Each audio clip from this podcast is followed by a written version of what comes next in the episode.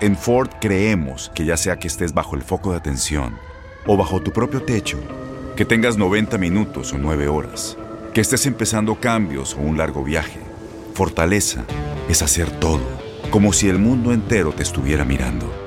Presentamos la nueva Ford F150 2024. Fuerza así de inteligente solo puede ser F150. Construida con orgullo Ford. Fuerza Ford. Bienvenidos al podcast de Buenos Días América, la revista radial más completa para los hispanos. Política, salud, economía, tendencia y deporte son algunos de nuestros temas. Bienvenidos.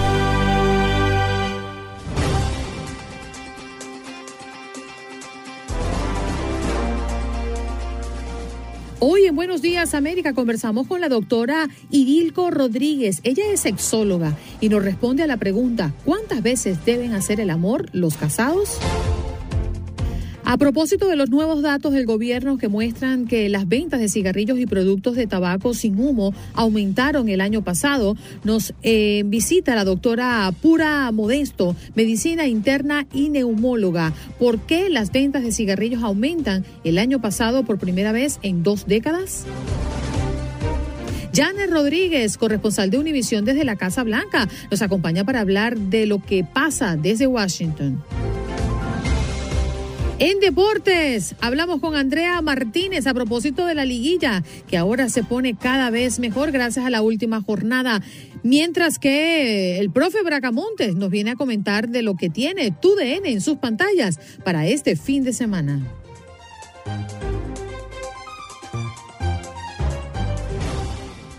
Y hemos tenido un debate bien sabroso, ¿no? Sobre la mesa a propósito de nuestro tema del día.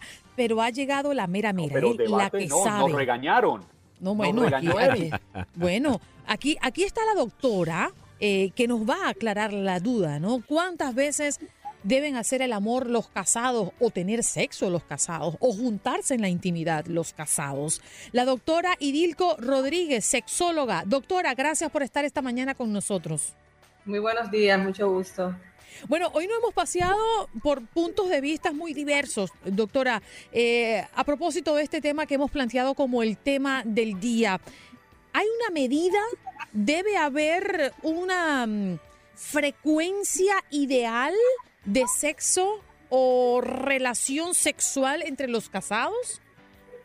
Bueno, obviamente en lo que es la, la profesión de sexualidad existe un rango, ¿verdad? Pero en mi experiencia de 35 años yo he comprobado que todo el mundo tiene un ritmo diferente, todas las parejas tienen un- una frecuencia totalmente de acuerdo diferente y aún así son felices. Hay personas que tienen un líbido muy alto y en este caso, eh, eh, por lo general, debieran unirse dos personas con un nivel de líbido parecido, porque entonces vienen los problemas que ustedes estaban planteando anteriormente. Si yo soy una persona que tengo un libido muy alto y mi pareja es un poquito más pasiva, lógicamente no vamos a coincidir y empiezan los problemas y las frecuencias disminuyen o se hacen menos de acuerdo a las necesidades de uno de los dos. Hay parejas que tienen muy pocas relaciones sexuales y ellos aún así están felices y están cómodos. Yo por lo menos en mi consulta no se me ocurriría decirle a nadie, ustedes están bajos, ustedes están poco frecuentes, ustedes tienen que subir esa, esa dinámica. No, si ellos son felices, manténganlo, porque es que la relación de pareja no es solo el sexo, son muchas cosas además que la gente comparte y los hace felices.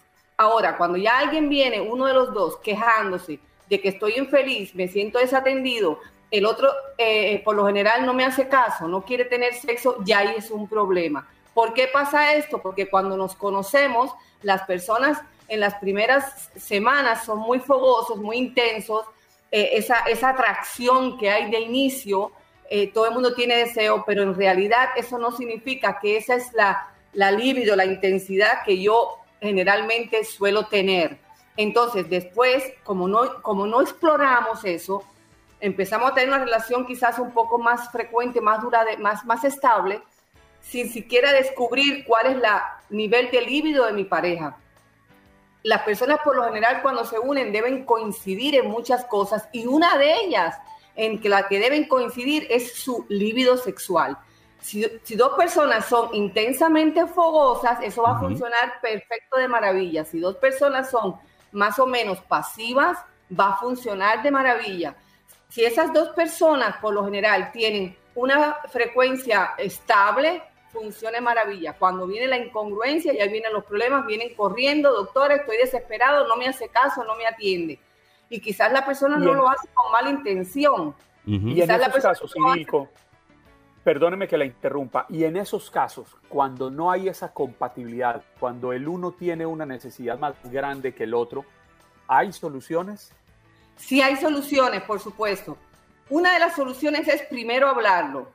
Generalmente cuando una persona no tiene mucho deseo sexual es por infinidades de situaciones que pueden ser desde religiosas, puede ser porque, por ejemplo, yo he tenido muchos pacientes que quisieran ser fogosos, pero su educación religiosa no les permite incorporarse todo el tiempo. Puede ser por complejos físicos, puede ser por enfermedades que están surgiendo y la persona no sabe, puede ser por estrés generalmente las parejas, uno de los dos tiene algún tipo de estrés con los niños, con el trabajo, con la economía y no lo comunica. Entonces empieza a alejarse y la otra persona lo que piensa es que está siendo rechazado. No, es que tengo problemas, no los resuelvo. Y ustedes saben que cualquier tipo de situación lo que genera es estrés y el estrés disminuye el deseo sexual. Muchas veces cuando discuten demasiado empieza el resentimiento, la ira y la persona no quiere incorporarse porque se siente ofendida se siente lastimada y no lo comunica. Por eso todo hay que comunicarlo. Yo creo que, doctora, mire, eh, discutíamos, de hecho, debatíamos más bien entre nosotros el hecho de la falta de compromiso. Yo, yo entiendo que dentro de la relación de una pareja debe haber un compromiso y dentro de estos hubo muchos compromisos, pero dentro de estos compromisos existe la, intimidad, el sexo, para llamarlo tal cual es. Eh, y está la monotonía también, porque a veces no nos podemos, no podemos negar que, hay, que nos ponemos medios monótonos en el camino de la relación, ¿no? Eh, pero lo que le quería preguntar, doctora, ¿qué se puede hacer? hacer para romper con esa monotonía y que, por ejemplo, personas como Juan Carlos, que dice que, que él, aunque cumple, eh, no cree que es una obligación y a lo mejor se siente que dentro de su pareja pues hay cierta monotonía. No digo que sea así, pero bueno, más o menos es lo que he entendido según lo que él va hablando, ¿no? Yo estuve escuchando el debate de ustedes y me encantó porque ustedes usan mucho la palabra obligación. En la relación nada es obligatorio porque entonces ya, ya eso empieza a ser de, Ahí tiene. No, nada es, obligado, pero hay una palabra que se acerca mucho sin ser obligado, que es el compromiso. Cuando usted se une a alguien, usted tiene el compromiso de muchas cosas, entre ellas corresponderle sexualmente, porque para eso estamos juntos, no somos familia, somos pareja. Entonces, en este caso, lo que tenemos que hacer es primeramente que dialogar, sentarnos y decir, mi amor, ¿qué te pasa? ¿Qué sucede? O mi amor, yo demando más sexo que tú, yo lo necesito, yo no quiero serte infiel, yo no quiero autosatisfacerme solo, quiero compartirlo contigo. Y la otra persona entonces está en todo su derecho de explicar todas las situaciones alrededor de su vida que le están afectando emocionalmente para tener sexo. Segundo, tenemos que buscar tips. Eh, eh, eh, eh, eh, puntos donde podamos incorporar para que esto sea más dinámico. A veces, muchas veces lo que pasa es que se pierde la dinámica, se pierde, se cae en una rutina. Y lo que tenemos que hacer es inmediatamente sentarnos e incorporar con videos, con películas, con revistas, con la ayuda de un eh, terapista o sexólogo, técnicas nuevas y, y, juegos, juegos alrededor de la vida de nosotros para tener más, más chispa. Existe un sinfín de cosas que pueden ser mensajes de texto, regalitos, eh, emails. Um, hay miles de cositas que se pueden compartir durante el día para que por la noche cuando esa persona llegue a la casa lo que está es desesperado por caerte encima. No es solamente en el momento del acto, eso es, una, eso es un juego que tiene que ser durante todo el día para que la otra desde por la mañana que nos levantamos, ya desde por la mañana usted me da un beso antes de irme a trabajar y yo me quedo tan fascinada y tan tierna que lo que quisiera es que llegue a las 5 de la tarde, que entres por la puerta y me des el segundo beso y me tires al cuarto. Por eso es que a las mujeres les gustan menores, por eso es que a las mujeres les gustan menores, porque los hombres somos más, más eh, ¿no? Eh, activos cuando estamos más jovencitos. Pues, escucho... es relativo, porque hay personas mayores que también son bastante expertas. Pero bueno. Oye, fíjese, doctora, a mí me queda una duda porque, mm, claro, los tiempos pasan, quizás eh, nuestro interés por ir un poquito más allá se modifica. En mi caso, y voy a revelar algo muy íntimo, Eh, en mi caso, cuando yo comencé mi relación con mi esposo, le estoy hablando de hace 16 años, yo tengo 13 años de casada. Cuidado con lo que dice mi nuevo mejor amigo. Nosotros jugábamos dentro del auto, ¿no? No vivíamos en este país, vivíamos en Venezuela. Jugábamos en el auto y, nos encantaba eso. Perdón. Me, me, me, vas a interrumpir, estoy inspirada. hablar. Me estoy arrepintiendo ya de decirlo. Hágale, parcera. Bueno, eh, jugábamos en el, en el auto y nos encantaba y nos- no teníamos hijos, por supuesto, todavía. Y bueno, vivíamos ese eh, calor del juego dentro del vehículo. Pero pasó el tiempo, nos vinimos a este país y en estos días lo recordaba con mi esposo y yo le dije, yo, yo creo que soy incapaz ahora de hacerlo. Primero, porque me da mucho miedo que me agarre la policía. Número La dos, eh, o sea, no me puedo imaginar que, que- que eso llegue a oídos de mi hijo. Mamá en la cárcel porque está haciendo cosas locas dentro del carro. Pero nos, nos reíamos de que no teníamos la capacidad ninguno de los dos. Bueno, él quizás sí, no me dirá que no. Pero yo digo, no, yo no, yo no me atrevo, yo no, no podría. Pero al pasar de los años me atrevo a otras cosas que no me atrevía antes. Es decir, ¿eso está bien o es que hacer lo que nosotros hacíamos cuando muchachos es lo que deberíamos retomar? Yo creo que sí. Y otra cosa, cuando tú dices que ahora no hago cosas que hacía antes, pero hago cosas que no hacía, es porque estás saltando etapas. El- obviamente las relaciones tienen etapas. La relación inicial es la relación romántica, donde todavía no tengo la suficiente confianza para incorporar lo que estás haciendo ahora. Porque si al principio hubieras incorporado lo que haces ahora, a lo mejor diría él, esta es una gran jugada, esta ha tenido cualquier cantidad de experiencias extremadamente eróticas anteriormente y es una mujer que ha tenido muchos hombres, porque el hombre generalmente piensa así. Y la mujer obviamente solamente se limita a la parte más romantiquita al principio para no crear eh, eh, dudas en él, sino solamente hacerse como la gatita María Ramos de que vamos a hacer cositas eh, como, los, como los adolescentes. Lógicamente empiezas a incorporar ahora cosas que antes no hacías porque ya existe la confianza, ya ha habido la comunicación donde cada cual dice cuáles son las fantasías nuevas que quiero incorporar y se deciden hacerlas. Por eso los juegos son más intensos y más, más quizás más provocativos. Pero bueno, en cuanto a lo que estabas diciendo, yo creo que lo que hacían al principio nunca se debe perder y además incorporar lo que están haciendo ahora. ¿Te imaginas qué enriquecido sería la relación si además de sostener lo que hacían, hacen lo que están haciendo ahora? Sería espectacular y nunca existía la rutina y el pena. Pero además, te voy a lo que hacías antes lo puedes hacer porque él puede estirar la manito mientras está manejando, eh, jugar con tus partes y nadie lo ve porque tienes una falda. Ah, y tiene nadie una lo mano ve. muerta. Una mano lado. muerta, sí. Pero además, ¿sabes lo que pasa? Al principio de la relación ustedes no tienen nada que hablar solo de ustedes porque no existen los problemas económicos todavía, no existen los niños todavía. Y a medida que empieza la relación, lo que empiezan a incorporar son los problemas del día que al principio no tenían. Y entonces a veces se hace un poco monótono o se prolonga demasiado el tiempo de hablar de problemas y no de ustedes. Doctora, gracias por estar con nosotros. Eh, nos tenemos que ya hacer una pausa. No sé si Albert Martínez lo tenemos ya conectado porque corresponde hacer enlace con él, pero de todos modos, ¿dónde la podemos encontrar? Bueno, a mí me pueden contactar en mi Facebook Business en doctora.ildico R mayúscula punto o a mi Instagram que es doctora I S Z A V A. Mm. Doctora, si usted puede quedarse unos minutitos más para compartir con nuestra audiencia del Facebook Live, se lo Con mucho agradeceríamos. gusto, con mucho Bueno, gusto. Allí todos están prendidos en candela. Vanessa Macías, Leo González, Paul Gregori, eh, bueno, Ana Mercedes, Luis Jaquín, ustedes son bien tremendos, Ya, déjenme ya están decirles. que consultan, pero no, Ujú. to- toda consulta genera honorarios, hay que decirlo. Bueno, en un ratito nada más. Vamos con el profe Bracamontes de TUDN para hablarnos de la transmisión de los partidos de este fin de semana y también conversaremos con César Procel. Sí, información desde Houston que usted tiene que saber. Ya regresamos. Y que no me pidan el carro prestado.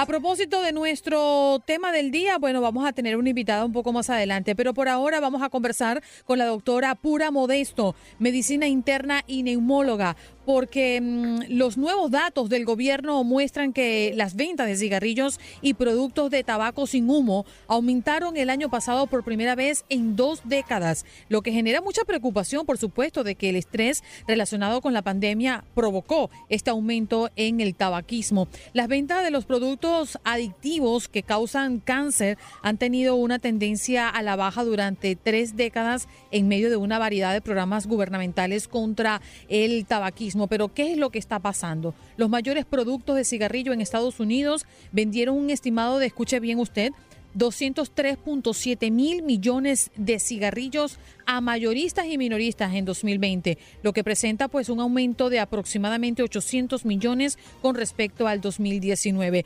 Doctora, gracias por estar con nosotros esta mañana. Bienvenida al show. Hola, muchas gracias a ustedes también. Saludos desde aquí de República Dominicana. Muchas gracias. Seguro, feliz día. Eh, más allá de estas cifras, es importante eh, concientizar ¿no? el impacto negativo que puede tener el fumar cigarrillos eh, o tabacos em, para cada uno de nosotros. doctora, ¿qué ocurre cuando ese humo y cuando aspiramos esa sustancia? Así es, mira, realmente nosotros eh, estuvimos bastante alarmados cuando vimos esa cifra que surgió, porque tal como tú lo dices, desde hace varias décadas, eh, siempre la Organización Mundial de la Salud eh, y cada país como tal se ha enfocado en tener campañas como la Empower, la campaña de las 3A y mil cosas para poder reducir lo que es el tabaquismo como tal, porque sabemos que el tabaquismo es la primera causa prevenible de discapacidad muerte y enfermedades como el cáncer de pulmón, que sigue siendo hasta la fecha el número uno en muerte por cáncer.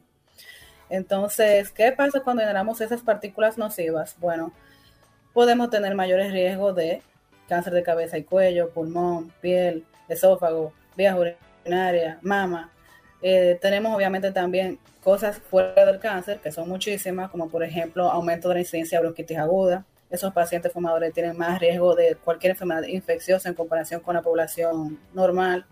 Tenemos también las exacerbaciones de las condiciones pulmonares de base, como el asma, el EPOC, el enfisema. Un sinnúmero de cosas realmente que siempre nosotros nos enfocamos en cada visita de cada paciente a preguntar, evaluar y recomendar diferentes métodos para que el paciente deje de fumar. Sí. Sabe que lo que no se ha podido establecer todavía es si este incremento estaría en nuevos fumadores, en si habría una recaída de aquellas personas que ya habían logrado superar la adicción al, cigarrillo, al tabaco, o un aumento en el consumo de fumadores existentes. Lo que yo le quiero preguntar es qué tanto eh, los momentos de estrés que se vivieron durante el año 2020, en medio de este encierro, en medio de esta pandemia, el nerviosismo de la gente llevaría a que consuma. ¿Hay, un, ¿Hay una hilación entre estrés, consumo de nicotina? Definitivamente, siempre, eh, tanto los pacientes que son fumadores que no han dejado de fumar, siempre aumentan su uso en los periodos de estrés y de ansiedad. Nosotros siempre, cuando le preguntamos a los pacientes, ellos siempre nos narran sobre algún momento donde fumaron una cantidad superior a lo que fuman habitualmente y durante la pandemia nos cansamos de verlo eso. Nosotros pudimos notar un mayor aumento en las recaídas. Eso siempre surge precisamente por esa estrategia que utilizamos de preguntar en cada consulta. Y sí vimos muchos pacientes que venían en este proceso. De por sí, todo el que intenta dejar de fumar tiene como un permiso de cierta cantidad de recaídas, porque sabemos que el hábito de fumar es difícil de dejar y eso se vio totalmente potencializado durante la pandemia. Entonces, siempre se, estuvo hablando también sobre si tal vez como los diferentes gobiernos estuvieron también proporcionando eh, diferentes métodos de ayuda económica, si tal vez las personas de bajos recursos tuvieron más acceso, eso fue algo que se discutió también durante un tiempo, porque si, se fijan, desde siempre las mayores, los mayores porcentajes de población eh, que fuma están en los países de medianos y bajos recursos. Entonces, eh, algo que se intentó relacionar, que realmente no se pudo hacer estadísticamente, eh, fue como que, bueno, ¿será que esos países de bajos recursos, luego de haberse, luego de haberse proporcionado esos métodos de ayuda, esos países tuvieron tal vez un poco más de acceso y fumaron más? Son muchas cosas que nos estamos preguntando en la actualidad. Claro.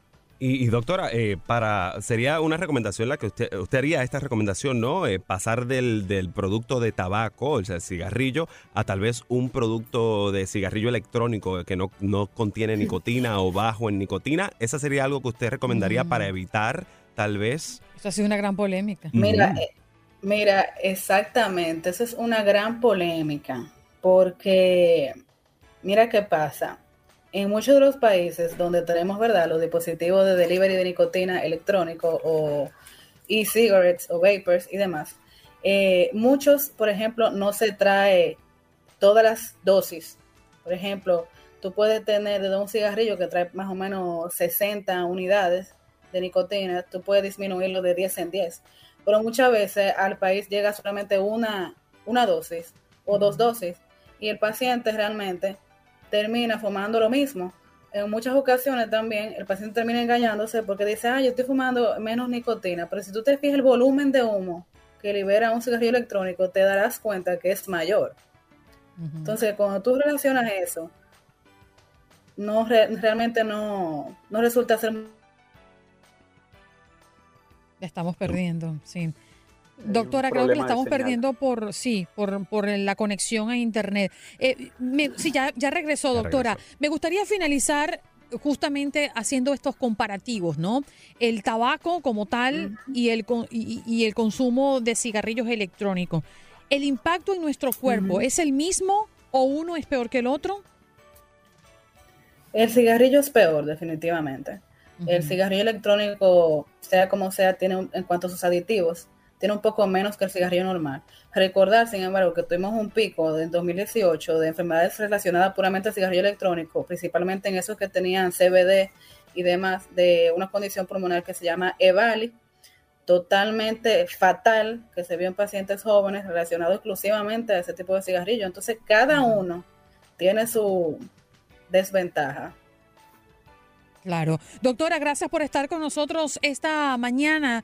Eh, agradecemos eh, su conocimiento en principio y trasladarlo a nuestros oyentes, entender que nos estamos haciendo daño nosotros mismos y buscarle un poco el porqué que ha sido la práctica de esta conversación. Eh, justo ha coincidido el 2020 la pandemia con el, aumento ¿no? del consumo de cigarrillos en este país. Un abrazo, doctora. Gracias por estar con nosotros. Mucho gusto, cuídense. Bien, la doctora Pura Modesto, medicina interna y neumóloga, a propósito de que ha mm, incrementado las ventas de cigarrillos el año pasado por primera vez en dos décadas.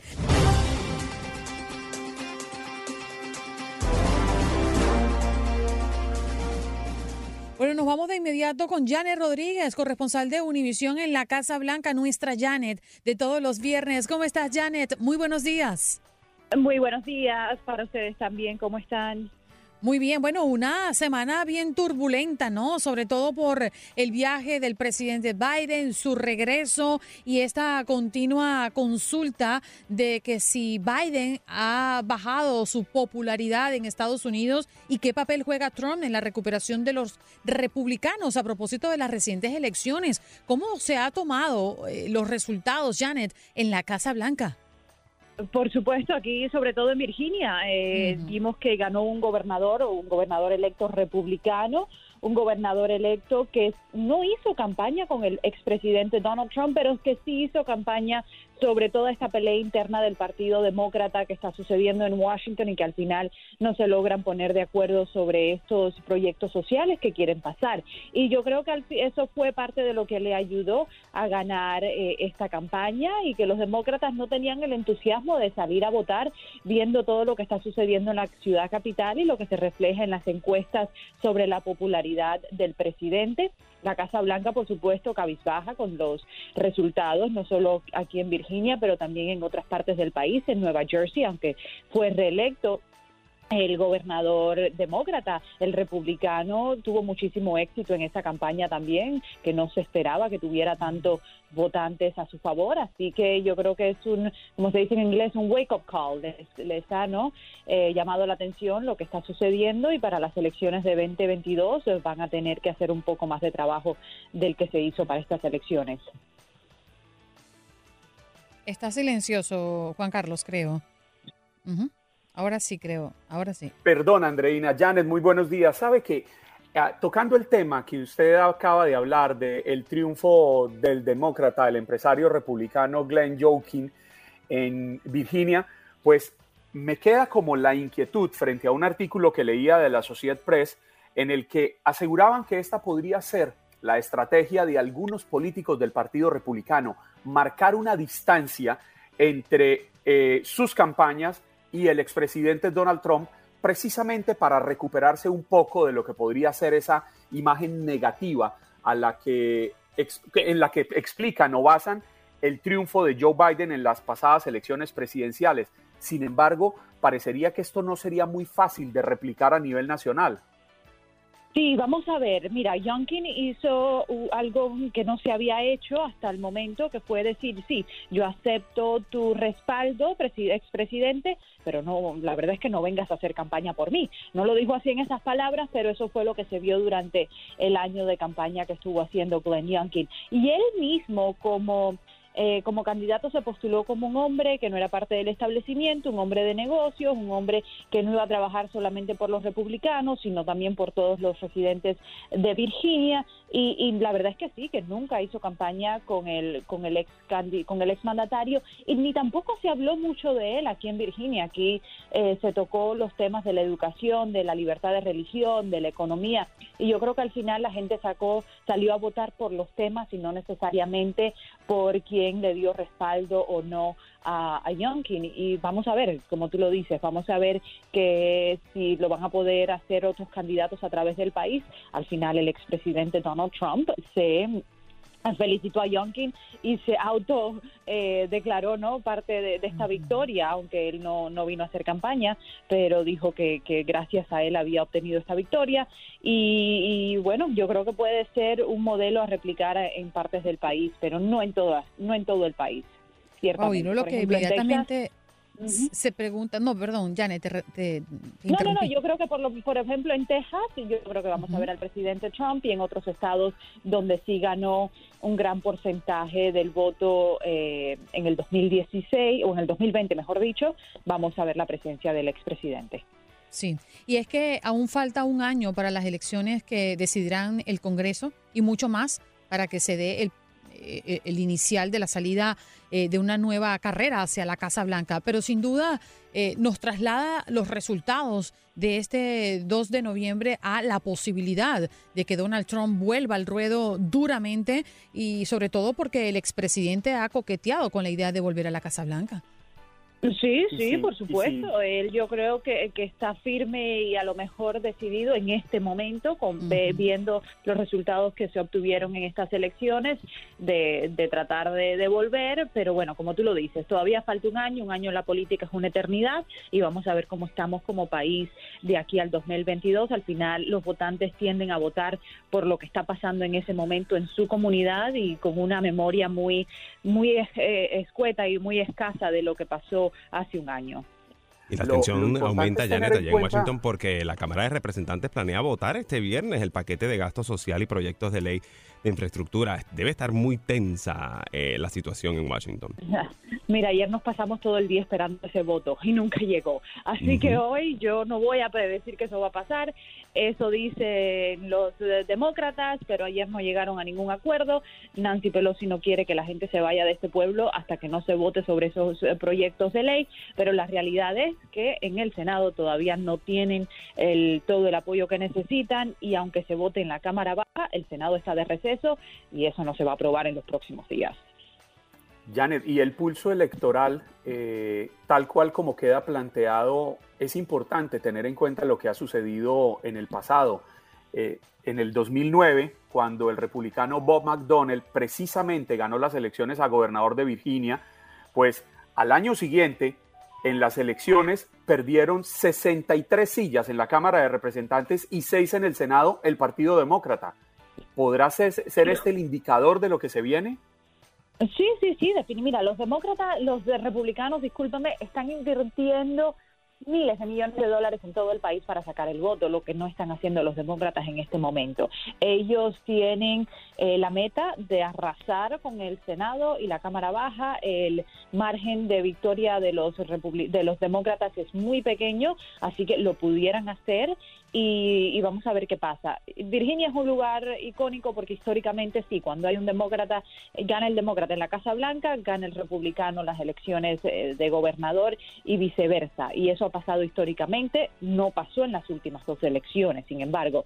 Pero eh, yo creo que los demócratas tienen las filas muy, los republicanos quiero decir, tienen las pilas muy puestas y, le van con todo a las elecciones de 2022. Aquí el punto es quitarle el poder absoluto al Partido Demócrata. Y sin lugar a dudas, especial atención sobre la Cámara de Representantes que baja las expectativas, ¿no? De plan migratorio a estatus de protección temporal, algo que pega fuertemente a nuestra comunidad. Sí, sí, y eso es un estatus que aún está en veremos también, porque sabemos que no todos los demócratas en el Senado estarían de acuerdo con ese plan. Eh, la parlamentaria allí va a tener la última palabra. Es un proceso muy complicado de explicar y la verdad que ni ellos mismos a veces lo entienden, pero al final lo que proponga la Cámara Baja yo creo que no va a ser lo último que se va a decir sobre inmigración, porque en el Senado hay un procedimiento legal que va a través de esta señora, de esta asesora, que, tiene que pasar y si no, si ella rotundamente se niega, eh, vamos a estar en serios problemas y ella se ha negado hasta ahora de que inmigración sea parte del proceso presupuestario y no ha, no ha dado eh, indicaciones de que esté de acuerdo de que este permiso temporario o protección también sea, sea algo que ella dé respaldo. Mm. Oye, Yane, por cierto que escuchaba que dio positivo de COVID-19 un miembro de la Casa Blanca que viajó al extranjero con Biden y por supuesto esto alerta a todos los que le rodean. Bueno, mira, la secretaria de prensa, Jen Psaki, dio positivo el día eh, que se iba Biden al viaje. Ella se quedó, un miembro de su familia y había dado positivo durante la semana y por medidas de precaución ella no fue al viaje, no ha estado yendo a la Casa Blanca, está en cuarentena. Pero, pero sí, mira, son casos que están pasando no solo en la Casa Blanca, pero a través de todo el país, en nuestros propios hogares, gente vacunada que da positivo al virus, pero, pero todo está bajo control. Sí, señor. Janet, 30 segunditos. ¿Qué, ¿Cómo se recibe la, la, confirmación del primer latino como director de la Oficina del Censo? El hecho de que Robert Santos llegue a este cargo podría de alguna forma impulsar un poco la imagen de caída del presidente Biden entre los hispanos, obviamente. Sí, sí, claro, muy bien. La verdad es que muy bien. Acuérdate que el censo fue una de esas cosas que el presidente eh, Donald Trump eh, puso en, duda, lo, lo, atacó muchísimo, algo que pudo haber herido el conteo de los de los latinos en este país. Así que ahora esperemos que vaya por mejor camino y se cuente verdaderamente a todos los hispanos. Janet, muchas gracias por estar con nosotros para cerrar semana con broche de oro. Eh, cuídate mucho y que tengas lindo fin de semana. Igualmente, un abrazo.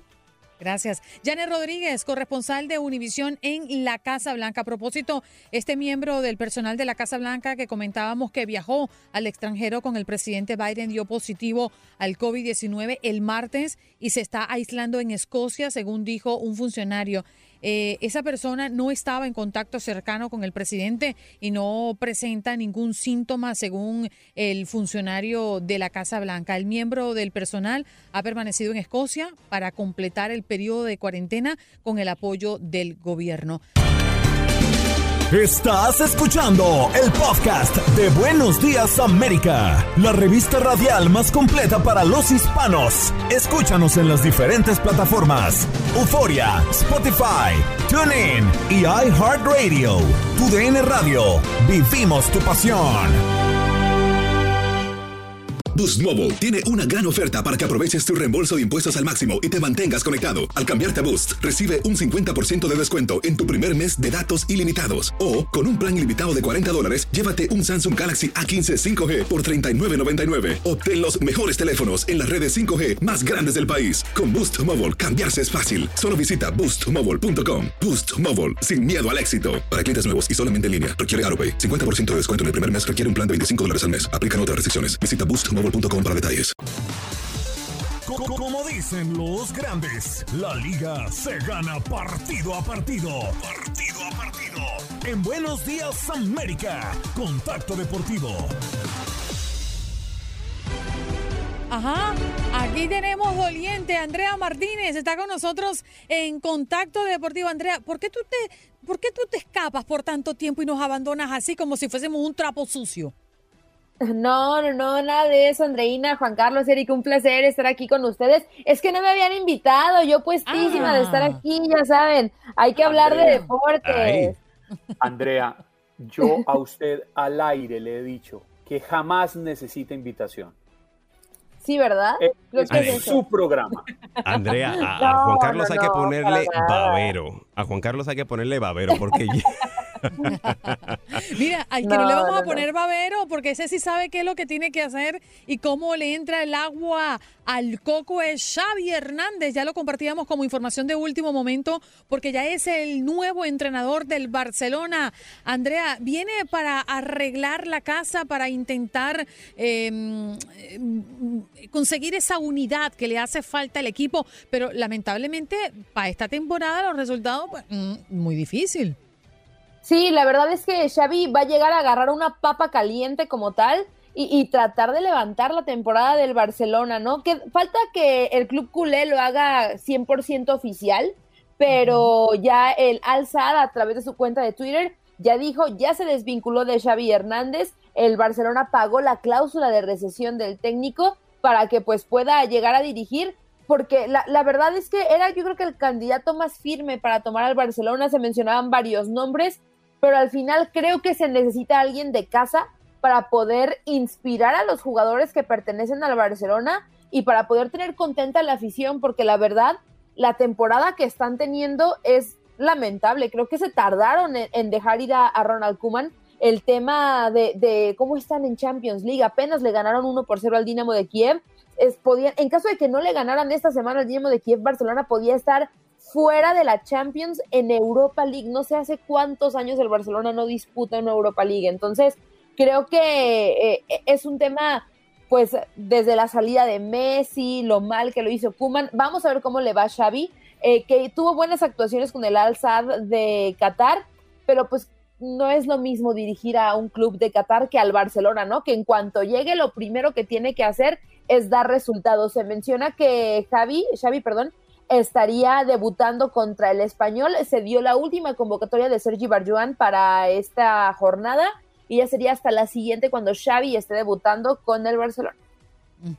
Oye, Andrea, vámonos a hablar del panorama de la liguilla, ¿no? Y el repechaje para esta apertura 2021. Estamos en la recta final y ya estamos al borde de uno de los de las etapas más emocionantes del fútbol mexicano la verdad es que la cosa se está poniendo brava dentro del fútbol mexicano. Ayer inició la jornada número 17, la última de la temporada regular. La jornada que prácticamente va a acomodar todos los boletos para la liguilla. Atlas ayer le gana 2 por 0 a Querétaro y con ello asegura ya el segundo lugar de la tabla general y va a estar directo en liguilla. Ya hay dos equipos que sí o sí van a estar directo en liguilla en primero y en segundo, que son América y Atlas vienen, que, quedan dos boletos directos que serían el tercer y cuarto lugar y aquí es donde viene lo interesante porque todavía con combinaciones de resultados, León, Tigres, Toluca, Santos y Cruz Azul podrían obtener esos dos boletos que quedan. Lo más seguro y creo yo que serán León y Tigres, como, como está la tabla ahorita, pero se pueden dar esas combinaciones mágicas, ¿no? Que, que se dan en el fútbol mexicano que es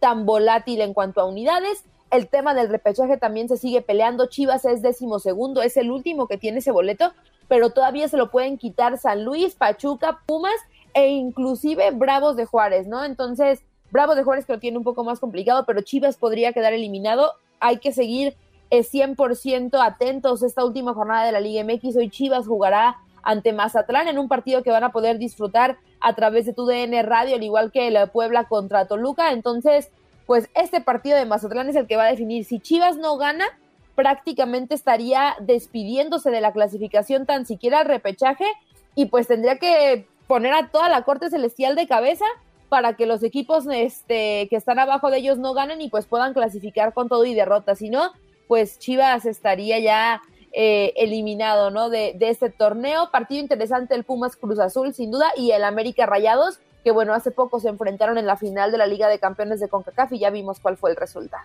Oye, Andrea, me imagino que México está convulsionado, ¿no? Con el Gran Premio de México de Fórmula 1 que también se estará dando este fin de semana, la pelea de Canelo en Las Vegas mañanas con Plant. Es decir, tenemos mucha actividad.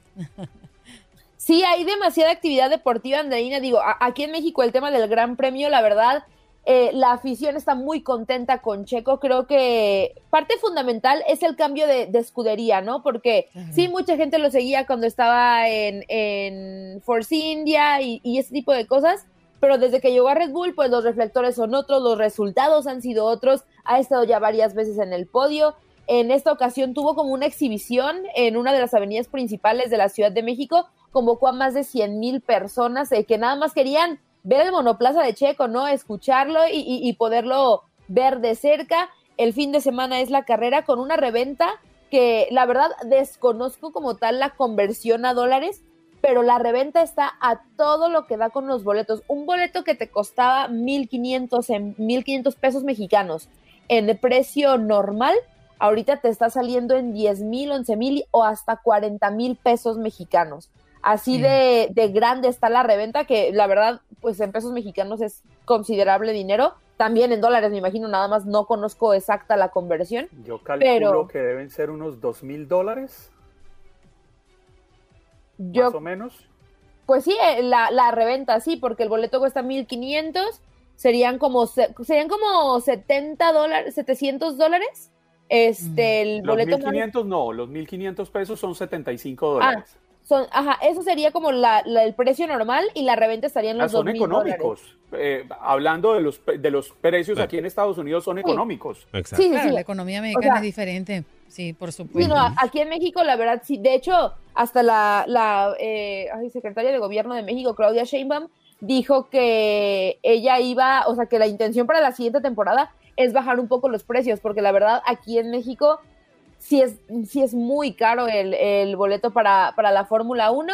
Entonces, eh, el tema de Canelo también. Y digo, dejando de lado México, está el Masters 1000 de París, está también la NFL, está la NBA, está, ya se vienen los playoffs de la MLS.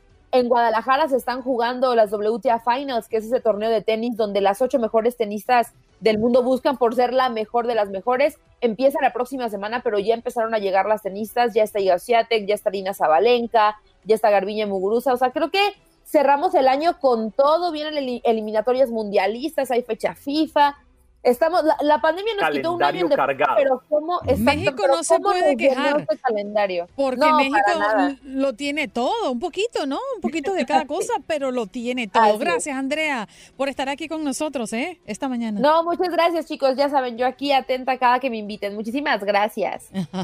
Andrea Martínez con nosotros en este contacto deportivo. Un abrazo, cariño.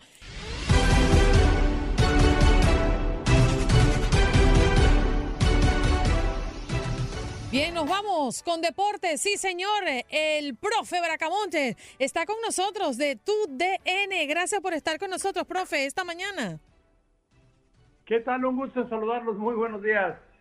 Bueno, las pantallas de TUDN y también transmisiones de TUDN Radio se llenan de muchísima emoción, sobre todo porque tenemos allá abierta el panorama de la liguilla y el repechaje para la apertura 2021. Estamos en la recta final y próximo a una de las etapas más emocionantes del fútbol mexicano, profe. Sí, ha sido muy emotivo. Ya empezó ayer con el partido de las que gana al final, pero en un encuentro muy disputado contra Querétaro, ese es el último, pues el último jalón, la última parte de esta última fecha para conseguir ya lugares. Se han definido unos, este Atlas se mantiene en segundo lugar sorpresivamente de gran torneo. Vamos a ver qué pasa con Chivas, que va con Mazatlán, ahí se juega la vida, tiene que ganar. Profe, ¿dónde estará usted transmitiendo y cuál es el plato fuerte de tu DN durante este fin de semana? Mira, justamente me toca el de las Chivas, hay mucha Oh. angustia, porque es importante que esté en, e- en esa zona, en ese momento, que clasifique, está en doceavo lugar, se mantiene ahí, contra Mazatlán, que está en onceavo lugar, es, va a ser clave, fundamental, lo que significa Chivas para el fútbol mexicano y para la liguilla, eh, es clave, tiene que ganar Chivas en Mazatlán hoy. Bien, gracias, profe, por estar con nosotros esta mañana y la invitación es que sintonicen tu DN, nuestro canal de deportes de Univisión y tu DN Radio, donde tendremos también transmisión de nuestros partidos. Un abrazo, profe, que tenga lindo fin de semana de mucho fútbol. Igualmente para ustedes, felicidades, cuídense por favor. Felicidades. Allí Jesús Bracamontes, mejor conocido como el profe Bracamontes con nosotros. Ahora nos vamos a Houston. César Procel está listo y dispuesto para ofrecernos información que le ocupa y le preocupa a nuestra gente en Houston. ¿Cómo está César? Buenos días. Hola, ¿qué tal? Muy buenos días. Eh, todo muy bien en la ciudad espacial, un poquito frío el día de hoy, me imagino que no con el excelente clima de Miami, pero ni modo, es lo que nos tocó el día de hoy, cincuenta y tantos grados. ¿Pasaste por el barbero o qué? Eh, sí, ayer pasé porque, porque el día de hoy me tocaba este Buenos Días América y quería impresionar a la, a la conductora, pero no me acordaba que eran ustedes, entonces por eso. Oye, César, hay un tema sumamente interesante y, y que no es nuevo, pero sí eh, está afectando mucho a la comunidad. Eh, Houston tiene el problema de las carreras de autos ilegales y esto ha incrementado o se ha mantenido. ¿Cuáles son esas vías que más se ven ocupadas por estas carreras? ¿Qué está haciendo la, la autoridad? Sí, mira, hay una situación en, Houston ya desde muchos años, es más, desde más an- an- antes de los 90 ya empezaba esta situación, pero y, cada vez se pone peor la, cosa. eh, anteriormente se hacían las carreras ilegales en, en avenidas principales como la Westheimer y como eh, que es una, una, es una calle muy conocida aquí en Houston. Eh, o- a- después se, mudaron las carreras hacia el norte de la ciudad, allá en una, sección que se llama Rankin Road, es una, es una, ca- una calle que está aledaña al, al 45 norte que va rumbo a Dallas. Pero eh, poco a poco, anteriormente esas carreras se hacían de manera como en, en calles escondidas, pero ahora las están haciendo en, en lugares públicos. El año pasado, eh, si no me equivoco, fue el año pasado, hace dos años, un accidente en la, la- la autopista, en el 290, que es una autopista principal que conecta la ciudad de Austin con Houston. Y hicieron carreras ilegales, eh, murieron algunas personas, eh, una situación en la que una, una noche normal para muchas personas que ni, sin deberla ni temerla tuvieron que perder sus vidas por, por eh, malas decisiones. El condado de Harris le ha levantado cargos y con un incremento de 45% a personas que conducen o que están echando carreritas en, la, en la autopista desde, mil, desde el 2019 y, el, y informaron también que el Departamento de Transportes han aumentado 15% los choques vehiculares ocasionados por carreras y cada vez es peor eh, porque las personas que muchas veces mueren son personas que van a sus casas, van a sus trabajos, no tienen absolutamente nada que ver y son impactados por personas eh, haciendo carreras. Los legisla- legisladores estatales ya han, ya han pro- aprobado medidas, de hecho ya dijeron, si, si encuentran a alguien haciendo carreras, les pueden embargar el auto. César, y esas carreras me imagino incluyen algo de licor, quizás algo de drogas ilegales, todo esto No como se en las películas. Sí, no, necesariamente, no necesariamente. Me imagino que sí hay casos, pero, pero la mayoría de estas carreras, de hecho, son personas que simplemente les gusta velocidad. Eh, son jóvenes que tienen carros nuevos con motores grandes y quieren impresionar a personas que ni conocen. Entonces deciden hacer carreritas y, y, este, tienen accidentes. Aparte, la, la falta de experiencia y no, tú sabes que no puedes andar a 100, 100 millas por hora en una carretera normal. No, no se puede simplemente. También un personaje ha sido visto eh, visitando el museo en Houston. ¿De quién se trata, César? Sí, mira, bueno, la ciudad de Houston tiene un distrito de museos eh, gigantesco, tiene, eh, no sé, más de dos eh, docenas de, de museos disponibles en una misma zona. Hay uno muy famoso que se llama The Menil Collection, que es fotografías y, por supuesto, algunas esculturas y arte. Al parecer, el ex marido de Kim Kardashian, eh, el famoso productor rapero Kanye West, le gustan los museos. eh, fue captado precisamente por The Menil, The Menil Collection y subieron la foto en Instagram, donde el rapero fue a, a- a ver el museo, a tomarse fotografías. Pero lo que emocionó aquí a la gente al ver esa fotografía fue porque este fin de semana hay un festival musical de hip hop llamado eh, Astroworld. en honor al, ya inexistente parque de diversiones eh, Six Flags Astroworld, que, que, fue muy famoso aquí en la ciudad de Houston y que está ubicado enfrente del Astrodome. Entonces Travis Scott hace este festival desde el 2019 y Kanye West no está anunciado en la cartelera, pero acuérdate que Travis Scott es eh, novio, si no me equivoco, de Kylie Jenner y pues tiene amistad con Kanye West y están como que relacionados con la familia, entonces de, podría ser una sorpresa para la gente que vaya a este festival. En el 2019 llegaron 50 mil personas. No sé en este 2021 cuánta gente vaya a llegar, pero es un festival enorme. ¿eh? Yo me imagino que eso se moverá así como que, bueno, déjame ver si me monto o no me monto, ¿no? Al final, ¿quién le va a decir que no? Sí, exacto. Y aparte, él le va a llamar a Travis Scott y Travis no le va a decir que no. No, no, no, no te quiero. No, claro que al contrario. Pues un gran artista, Kanye West. Y para la gente que le gusta el hip hop, va a ser un agasajo esto. Claro. Eh, yo te voy a despedir antes de que Juan Carlos te haga la pregunta del día, porque ya lo veo ahí sospechoso de no, que dale, quiere meterse. que pregunte. Afilando el cuchillo. adelante. No, Su yo. pecho no es bodega. No, no, no, yo no le voy a preguntar eso a, A ver, César. Andreina, a ver, a ver, sin miedo. No. Láncese No, no, a no, Pero miedo. pregunten, no, pierdan no. tiempo. Oiga, No. ¿cuánta, ¿cuánto cree, o sea, con cuánta frecuencia cree usted que una pareja debe intimar? O sea, una pareja de, de- de casados. Eh, A la semana, entre- vamos, para darle un... entre ellos, entre ellos o No, entre los ¿Lo cuatro. ves? Entre los cuatro, César. Excelente respuesta la de César. ¿Entre ellos o con el resto? Qué barbaridad. no, pues, pues las Te veces da que mucha se pueda, risa, ¿no? César. Te Las da eso, veces te que da se mucha pueda. gracia, ¿no? Ajá, Las veces que se pueda, o sea, digo, ay, ay, tienes el pastel en casa, pues cómetelo, ¿no? Ay, muy bien. Cuando se pueda, con quien se pueda, cuando se Sí. pueda. ¿Dónde se Eh, puede? Ay, no. En esta, en No, esta no. casa se tiene exceso, sexo todos los miércoles, estés o no estés, así se dice. Ay, mi casa es el viernes. En mi casa es el En viernes. Colombia, en Colombia, cuando se tiene sexo en un carro, dicen que están salando el carro de, de sal. En Venezuela dice están lavando el carro. ¿Hay algún nombre en México? Eh, bueno, si lo haces en transporte público es un amor pasajero. Está muy bueno. Sí, sí. Hoy César vino muy jocoso, muy sonriente. Fíjate que no sonrió durante la noticia. Eh, empezó a mostrar sus dientes cuando hablamos del tema del día. Ya sé por dónde tú vienes. En mi casa son los viernes, Andreina. así que mi, casa, mi, mi, mi esposo corre de la oficina. ¿Qué pasó, Juan Carlos?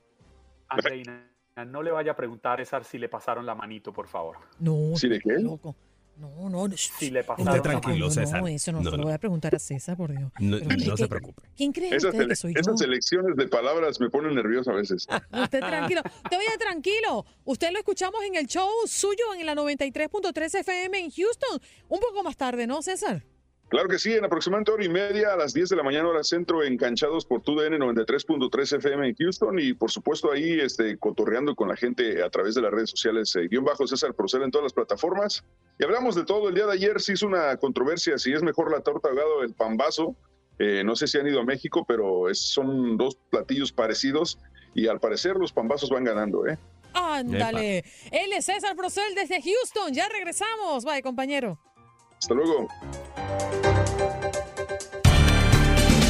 Gracias por acompañarnos en nuestro podcast. Buenos días América. Y recuerda que también puedes seguirnos en nuestras redes sociales. Buenos días AM en Facebook y en Instagram. Arroba Buenos días América. AM. Nos escuchamos en la próxima.